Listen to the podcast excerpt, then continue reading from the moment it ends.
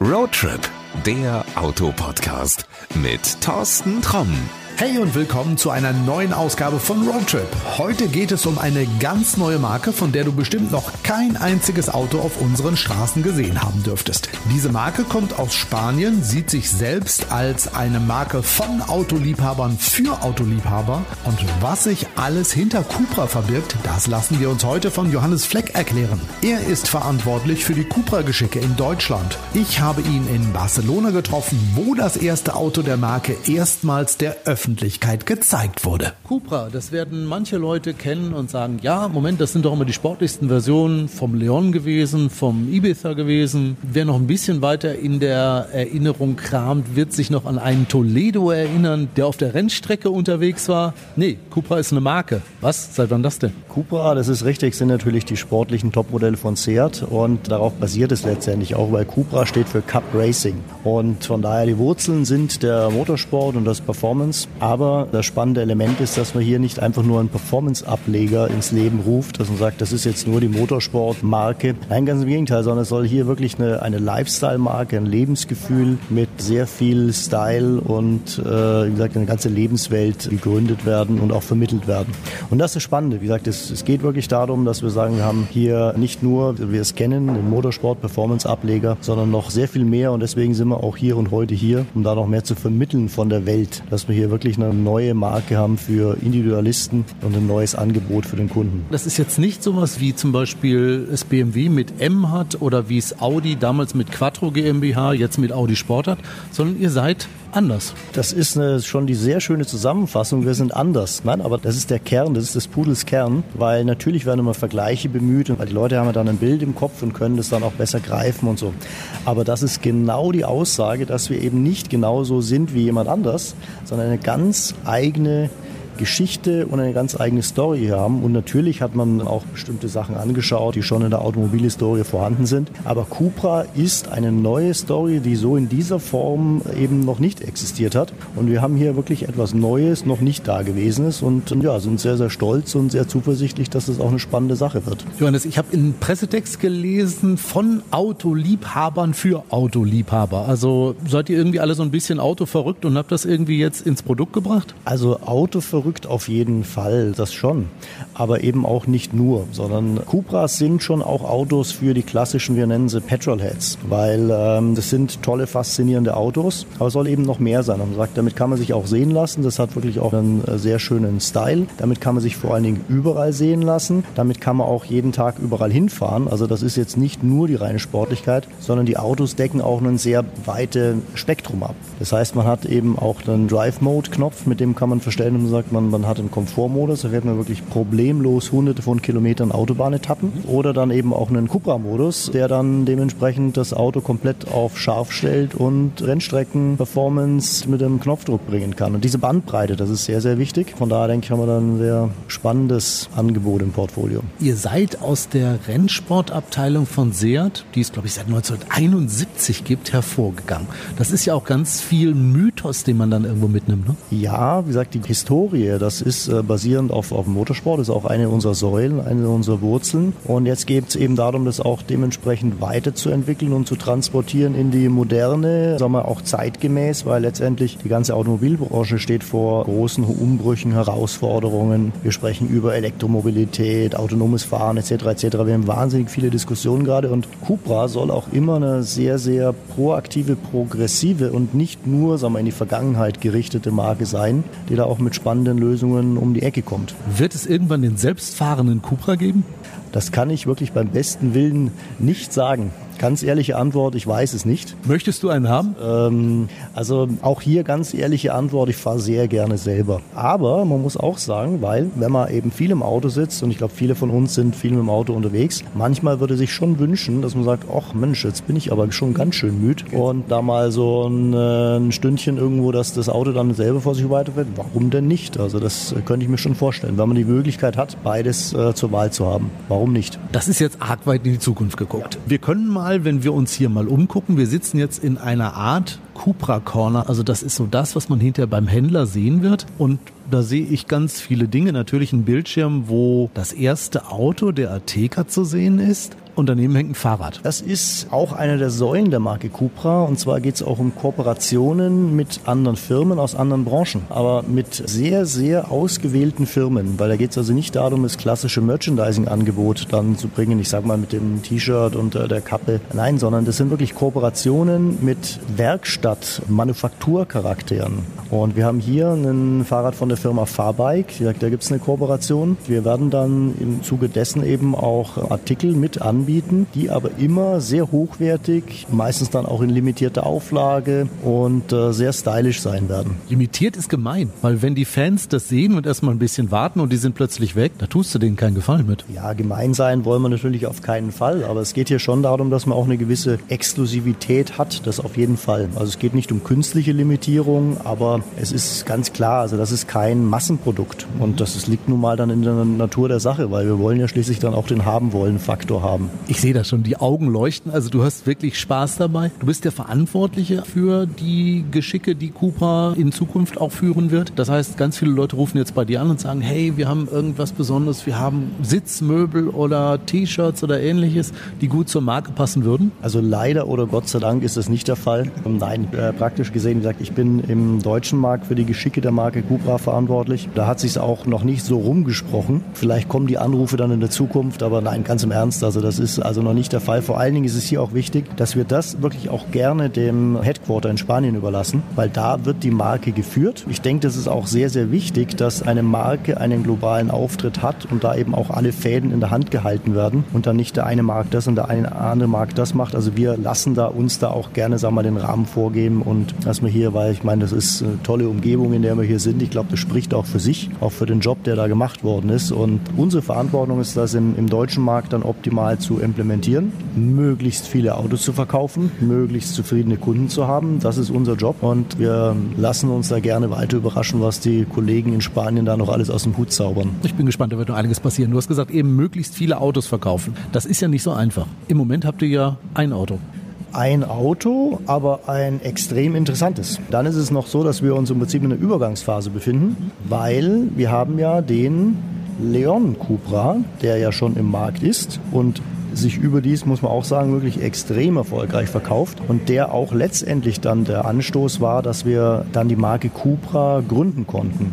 Weil ohne den Erfolg von dem Leon Cupra und vor allen Dingen im deutschen Markt, das war im Prinzip dann der Punkt, wo wir gesagt haben, ja doch, das ist, das ist eine tolle Sache, das könnte funktionieren, da ist schon Erfolg da lass uns das probieren. Und von daher haben wir natürlich weiterhin den Leon Cupra, der noch als, ich sage das betont so, Leon Cupra, als äh, dieser auch firmieren wird, noch bis dann der Modellwechsel erfolgt, dann im nächsten Jahr. Dann haben wir natürlich unseren Helden, mit dem wir eben auch hier sind, den Cupra Ateca. Man bemerke den Unterschied von der Reihenfolge, also der Markenname steht dann vorne beim Cupra Ateca. Wir hatten jetzt vor ein paar Wochen den Vorverkauf gestartet und die Resonanz ist immens. Von daher sind wir wirklich sehr, sehr freudig gespannt, auf was da noch kommen wird. Aber wir haben damit halt ein Produkt, was auch in der Form keinen direkten Wettbewerber hat. Du hast eben gesagt, die Reaktion ist immens. Wo kommen die Leute her? Was haben die vorher gefahren? Äh, da muss ich ganz ehrlich dazu sagen, äh, da haben wir noch keine gesicherten Erkenntnisse drüber, weil es erst jetzt einmal die ersten Vorverkaufszahlen sind und da ist noch keine Datenauswertung möglich. Was das Auto macht, ist natürlich per se interessant für einen sehr, sehr breiten Kundenkreis. Und es sind natürlich dann eben Fahrer von Performance-Automobilen, die bisher ein klassisches Auto gefahren haben, wie ein Leon Cupra. Das ist ganz klar. Die sagen, ach, warum denn nicht dann auch mal ein SUV mit äh, Performance? Performance. Und äh, dann sind natürlich sehr, sehr viele Fahrzeuge im Markt, die eigentlich sehr ja, größer und sehr viel teurer sind und wo so ein Cooper auch ein extrem interessantes Angebot darstellt. Da muss man, wenn man mal ein anderes Auto gefahren hat, wirklich objektiv mal rangehen, sagen, gut, ist eine neue Marke, ich setze mich mal rein und fahre ein und er wird begeistern, glaube ich. Wir hatten heute die ersten Testfahren und wie gesagt, da werden wir mit Sicherheit dann noch von den Kollegen auch einiges an Berichterstattung haben. Unsere Intention war eben, dass wir hier ein Auto haben, was auf jeden Fall begeistert, aber auch einen wahnsinnig breiten Einsatzbereich hat. Nochmal, wir, haben den Drive Mode, damit kann man hunderte von Kilometern abspulen. Dann haben wir auch wirklich einen sehr, sehr ordentlichen Innenraum, dass man also wirklich Platz hat. Vor allen Dingen auch einen sehr vernünftigen Kofferraum und für mich das i-Tüpfelchen, was wir dabei noch haben, also was es wirklich dann endgültig wirklich funktional macht, ist so wie das Schweizer Taschenmesser. Sogar eine ähm, elektrische Anhängerkupplung. Das war meine Frage. Wird es mit Hängerkupplung gehen? Das geht echt? Das ist so. Die ist heute schon verfügbar. Dazu, ich finde es besonders toll, wenn man die alten Lösungen kennt, wo man dann irgendwo die aus dem Kofferraumboden raus ausklappen muss. Nein, wir haben also einen Schalter im Kofferraum, elektrisch ausklappbar, zack, ist die Anhängerkupplung da und dann kann man damit und ordentliche Anhängerlast, 2,1 Tonnen, kannst du also dann, sag mal, sogar den Pferdeanhänger ziehen. Ich warte nur auf den Moment, bis mich der erste Holländer mit dem Wohnwagen damit auf der Autobahn überholt. Warum denn nicht? es ist wirklich eine Art Schweizer Taschenmesser. Dieses Auto ist, wenn eine Rennstrecke vorhanden ist, schon eine Art Rennauto. Gut, er sieht aus wie ein SUV, aber er ist schon sehr performant in der Fahrweise. Du kannst andererseits, glaube ich, damit die Kinder bequem zur Schule fahren. Du kannst damit in Urlaub mit der Familie fahren. Du kannst den Wohnwagen ziehen, haben wir festgestellt. Der, der Wohnwagen. Es kann aber natürlich auch ein Fahrradträger sein mit den Mountainbikes oder sowas. Ja klar, ich glaube, das ist, wird wahrscheinlich öfter vorkommen, ehrlich gesagt. Ich habe da wirklich auch persönlich sehr große Freude dran, wenn ein Auto so vielseitig ist. Deswegen stehe ich da wirklich also auch mit kompletter persönlicher Überzeugung dahinter. Du fährst momentan ein? Noch nicht, der ist noch nicht da.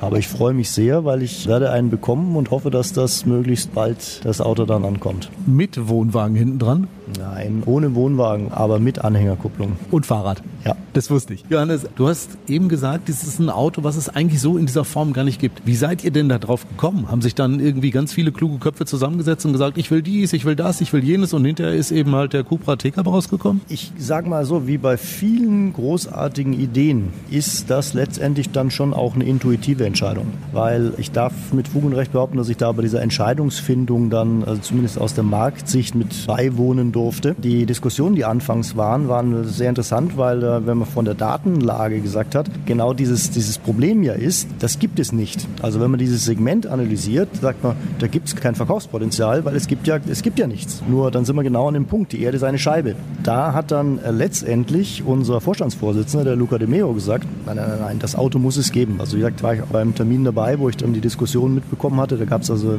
auch ein Lager, was da nicht so begeistert war und er sagte aber dann, nein, das ist eine super Idee, das will ich haben, realisiert das. Aber dazu braucht es Mut und Entschlossenheit und dafür steht auch die Marke Cupra. Das ist eben etwas, wo man sagt, ja, das kann ich mir so noch nicht in der Form so vorstellen. Ja, aber dann lass es uns probieren. Ich habe ja eben gesagt, irgendwo so ein bisschen autoverrückt. Du hast gesagt, die sind innovativ, also ich versuche mal gerne was Neues. Klar, ich erinnere mich daran, den TDI-Motor in ein Rennauto zu bauen, war auch so ein Ding, wo alle gesagt haben, sag mal, das wird doch nie was. Und hinterher hat man Weltmeistertitel damit eingefahren. Zwei WM-Titel, also war der erste Diesel-Tourenwagen Weltmeister denke, auch ein schönes Beispiel, was eben auch diesen Spirit zeigt. Davon sind wir eben auch angetrieben und getragen, weil das war früher Seat Sport und das übersetzt sich dann jetzt eben in die neuzeitliche Interpretation der Marke Cupra. Zum Schluss verrat mir doch mal eins, so ganz persönlich. Ihr werdet ja viele Autos bauen. Es wird einen Leon geben. Also ich persönlich warte ja immer noch drauf, dass irgendwann mal der Toledo Cupra kommt. Also ähm, das ist ja immer so eine Sache mit den Zukunftsprognosen. Da sind wir schon auch gehalten, uns dann doch ziemlich bedeckt zu halten.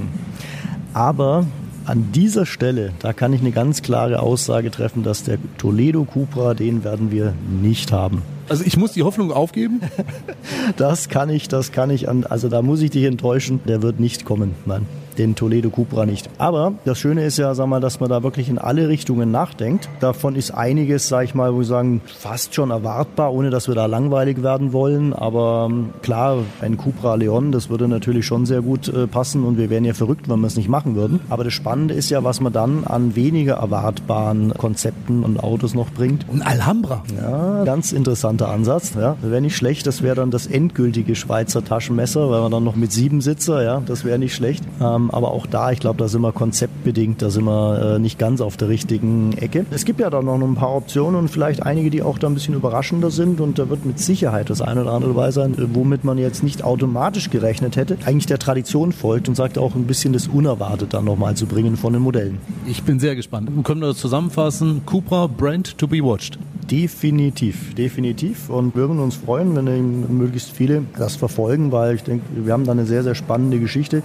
Etwas nicht ganz Alltägliches, etwas Mutiges, Neues, so in der Form noch nicht da gewesen ist. Wir würden uns freuen, wenn wir da nochmal positives Interesse hervorrufen. Ja, sag mal, wer jetzt das hört und sagt, Mensch, interessiere ich mich für, wo kriege ich Infos, wo kriege ich Infos? Das einfachste ist, wie heutzutage üblich, cupraofficial.de, weil wir haben hier auch also einen spezifischen Markenauftritt. Wir haben keine Berührungsängste mit der Marke Marke Seat, weil letztendlich Cupra ist ein Produkt vom Hause Seat. Das wollen wir auch gar nicht verleugnen. Aber schon wichtig, dass man natürlich im Außenauftritt dann auch äh, dementsprechend demonstriert. Wir haben hier einen eigenen Markenauftritt und deswegen das Beste ist cupraofficial.de. Würden uns freuen, wenn sich möglichst viele darüber informieren. Och, ich glaube, da wirst du jetzt reichlich Post kriegen. Danke erstmal. Ich danke. Fahrerlebnis Fahrerlebnis, die Testfahrt. Cupra hat in Barcelona das erste Fahrzeug der Marke gezeigt, den Cupra Ateca. Komm, den schauen wir uns jetzt mal genauer an. Bevor es losgeht mit unserer kleinen Ausfahrt im Cupra Ateca, gucken wir uns das Auto von außen erstmal etwas genauer an. In der Grundform klar zu erkennen, ja, es ist ein Ateca, aber aus der Ferne irgendwie, er wirkt anders. Gehen wir mal ein bisschen näher ran und ja, einer der Punkte, warum er anders wirkt, das sind zum Beispiel die vier Endrohre. Vier Auspuff-Endrohre gibt's beim Seat Ateca nicht. Ebenso ein Heckdiffusor gibt's bei dem auch nicht. Darum wirkt der Cupra Ateca deutlich bulliger und ja, irgendwie kräftiger. An der Seite, wenn ich mir so die Räder angucke, ich weiß, bei diesem Auto sind optional verbaut Brembo-Bremsen und der wirkt auch von der Seite schon deutlich angriffslustiger als der zivile Bruder aus dem Hause Seat. Ja, und von vorne, da bleibt's dabei, eine bullige Front, die schon gleich klar macht, ja, hier kommt ein Auto, was äh, zumindest ein bisschen Dampf unter der Haube haben könnte. Ob das der Fall ist, das gucken wir uns gleich mal drin an. Wir setzen uns mal rein. Tür auf.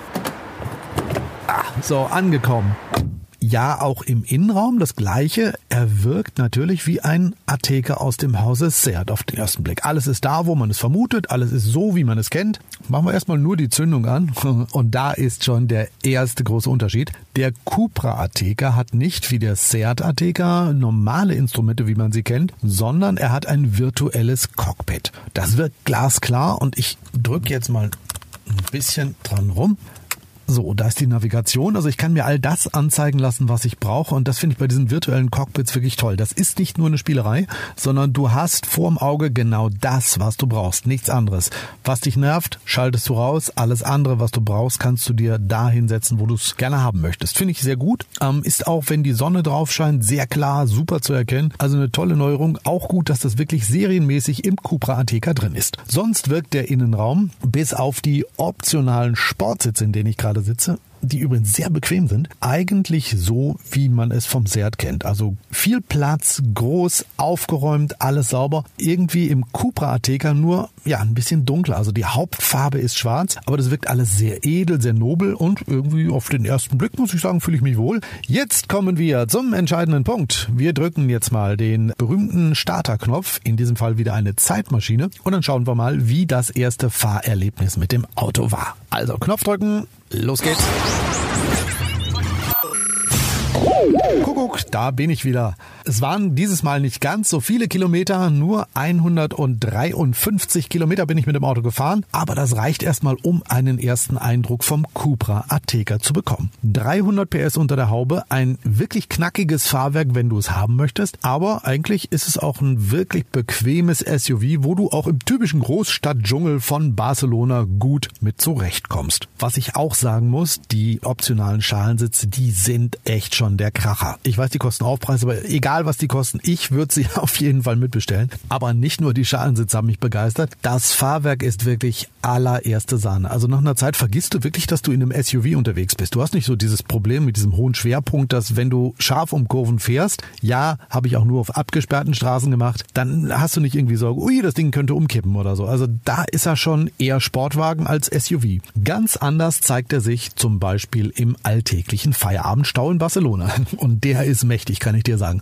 Auf der Avenida Diagonal, auf der Hauptstraße durch die Stadt, stehst du eigentlich nur im Stau abends. Und äh, ja, ich auch mit dem Cupra Ateca. Und ich muss sagen, da ist es wirklich ein sehr angenehmes Auto. Also da äh, nervt er nicht, weil er fürchterlich viel Rabatz macht oder weil das Doppelkupplungsgetriebe vielleicht irgendwie beim Anfahren ruppig sich zeigen könnte. Das ist alles ganz sauber, ganz smooth. Äh, ja, da ist der Stau also auch nicht so, wie du es in einem Sportwagen erleben würdest. Das macht echt Spaß. Also wirklich alltagstauglich auf der einen Seite, aber auf der anderen Seite, wenn du eine Rennstrecke zur Verfügung hast, ein echter Kurvenräuber. Der Sound, ja, der Sound ist, wenn du es willst, richtig geil. Also der macht schon für ein 300 PS Auto richtig Töne. Allerdings auch nur, wenn du es willst. Wenn du in der Stadt rumrollst und wenn du, was weiß ich, morgens um 5 Uhr losfahren willst, dann wächst doch nicht die Nachbarschaft. Das klingt alles ganz normal. Ein richtig cooles Auto, also so zwei Seelen in einer Brust. Mag ich ja unheimlich, finde ich ja total toll. Also von daher nach 153 Kilometern ein ganz kurzes Fazit. Ich würde sagen, sagen, der Cupra Ateca ist der vollständigste Ateca, also wo du wirklich viel Spaß mit haben kannst, was cool aussieht, wo auch in einigen Dingen so die Liebe zum Auto gefördert wird. Ein Auto für Menschen, die echt Spaß am Auto haben und die sagen, ja, ich brauche ein Auto, was aber zum einen sehr praktisch ist, um, weiß ich nicht, mit der Familie zu fahren oder auch mal beim Kunden vorzufahren, kannst du mit dem Cupra Ateca ohne Probleme, also da wird keiner sagen, ah, mit was für einem Auto kommen Sie denn da vorgefahren? Alles super, alles gut und es ist wirklich, ja, zwei Seelen in einer Brust. Wenn du es willst, ist es das Rennauto im SUV-Outfit und äh, wenn du es halt nicht willst, dann ist es eben ein ganz artiges SUV mit viel Platz für Familie, fürs Hobby, für den Wochenendeinkauf, für sonst was. Ach ja, und äh, den Hänger haben wir ja gelernt, kann man auch noch dranhängen. Also das war auch unser